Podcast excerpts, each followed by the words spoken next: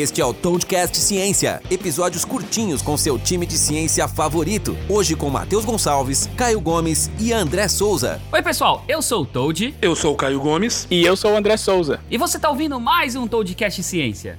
E a pergunta de hoje veio de Gustavo, não deu um sobrenome dele aqui, mas ele tem 16 anos e é estudante do Balneário Camboriú. E a pergunta dele é a seguinte: qual é o efeito de preces e reza no cérebro humano? Ave, ave, ave Maria.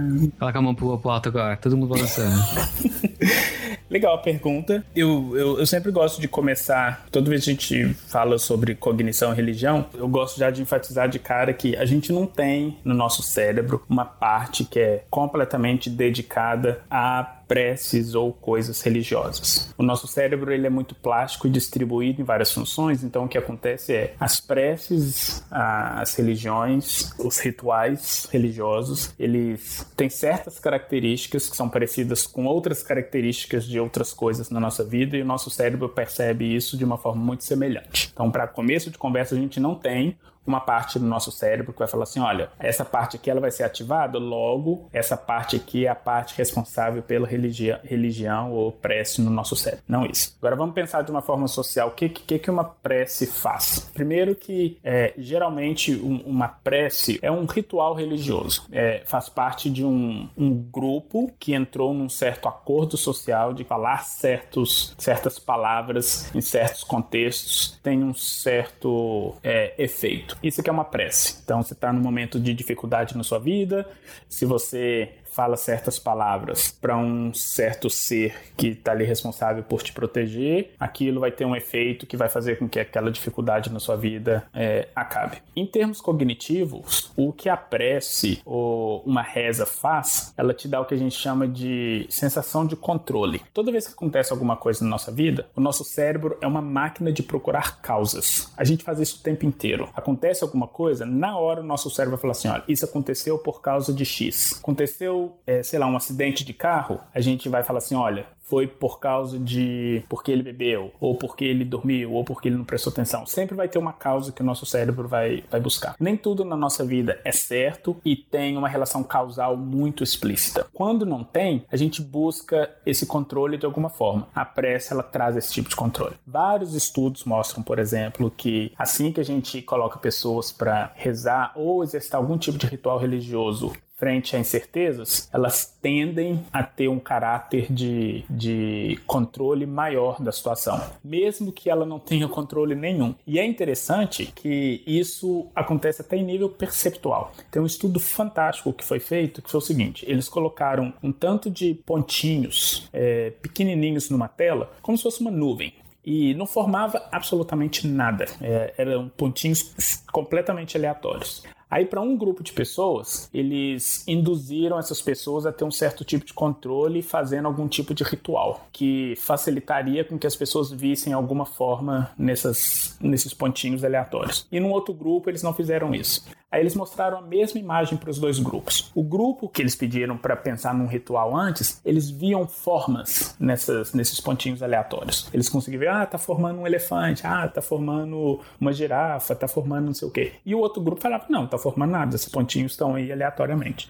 Então é evidência de que engajar em certos rituais religiosos faz com que a gente tenha uma sensação de controle maior do nosso ambiente externo. Entendi. Putz, isso aí é, caramba, fantástico, fantástico. Mas vem cá, é, eu vou, vou mexer num, num vespeiro aqui. Dá pra gente dizer que reza funciona? É, depende. Sempre que a gente fala sobre funcionar ou não vai depender muito do, do, objetivo que a gente quer. Então, por exemplo, se o objetivo da reza for trazer para a pessoa que está rezando um certo tipo de conforto, não há dúvidas de que funciona. E funciona mesmo, e as pessoas percebem isso como a causa do conforto que elas têm após rezar. E não precisa ir nem muito longe. Eu fiz um estudo, na época que eu estava no doutorado ainda, eu fiz um estudo com simpatias, é, a ponto de, de mostrar que as pessoas elas engajam em simpatias, elas fazem simpatias, e o fato delas fazerem a simpatia dá a elas uma, uma, uma noção de controle sobre aquilo que elas querem que a simpatia faça. Então, por exemplo, se você quer uma simpatia para, sei lá, é,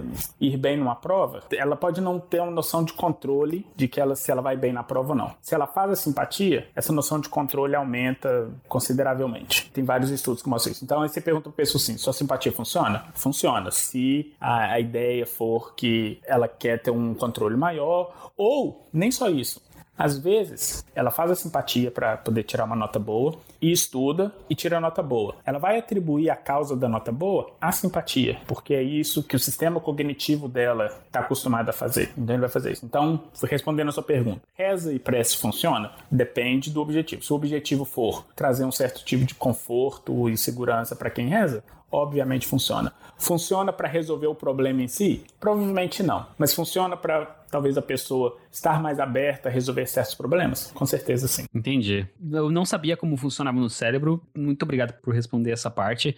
Muito interessante. Gostei bastante do, do que você falou sobre reza funcionar, sobre esse ponto de vista onde pessoas elas oram porque isso faz parte do, de uma situação onde elas querem se sentir melhor, ou elas estão buscando esperança, ou mesmo sentir algum tipo de amor, se sentir bem-vindo em algum tipo de grupo ou congregação.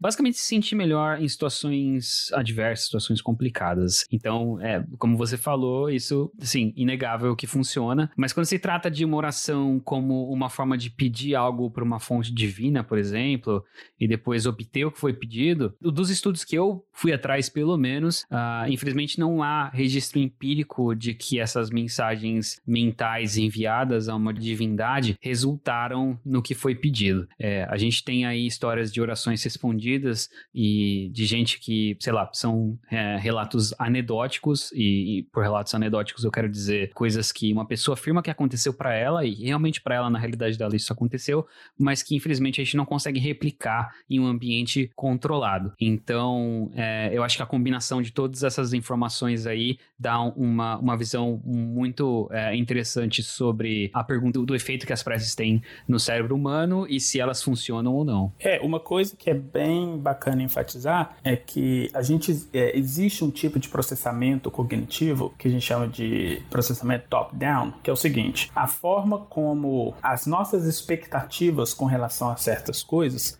afetam diretamente a nossa percepção das coisas. Não é nem o que a gente acha, não. É a percepção mesmo, assim, em questões fisiológicas. Um exemplo clássico de um estudo que foi feito foi o seguinte: é, eles pegaram duas garrafas de vinho, o mesmo vinho, só que em uma garrafa eles colocaram um rótulo francês e falaram assim: esse vinho é caro. No outro, eles colocaram um rótulo qualquer e falaram assim: esse vinho não é caro e eles deram para pessoas beberem o vinho e falar o quanto que elas apreciavam e tudo. Para um eles deram sangue de boa e o outro sangue de boi.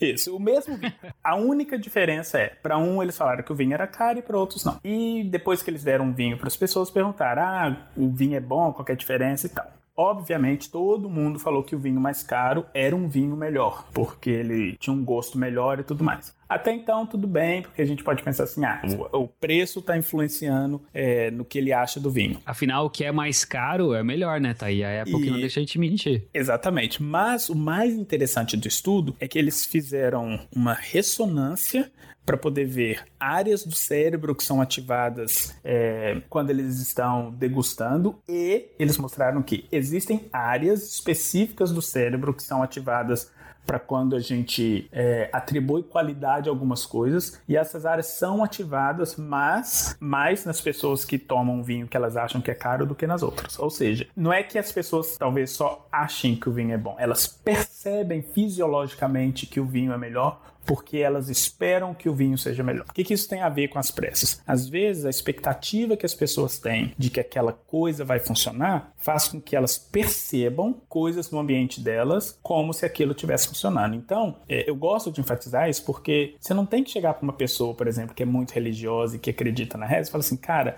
você é estúpido, não acredite nisso. Porque na cabeça dela, no processamento cognitivo daquela pessoa, aquilo faz o completo sentido e não é porque ela está sendo, sei lá, enganada, né? Porque as expectativas dela é, são diferentes da, das expectativas de talvez de uma pessoa que não acredita numa reza e prece, por exemplo. Excelente, excelente. Fica aí a, a dica aí para quem ah, tem algum tipo de, sei lá, em algum nível de intolerância religiosa, deixa, deixa a pessoa rezar, cara, não tá fazendo mal para ninguém. Enquanto não estiver fazendo mal para ninguém, tá tudo em casa, deixa de ser chato, entendeu? E, sério, Gustavo, eu adorei sua pergunta, uma pergunta extremamente interessante, e eu espero que você tenha gostado da resposta.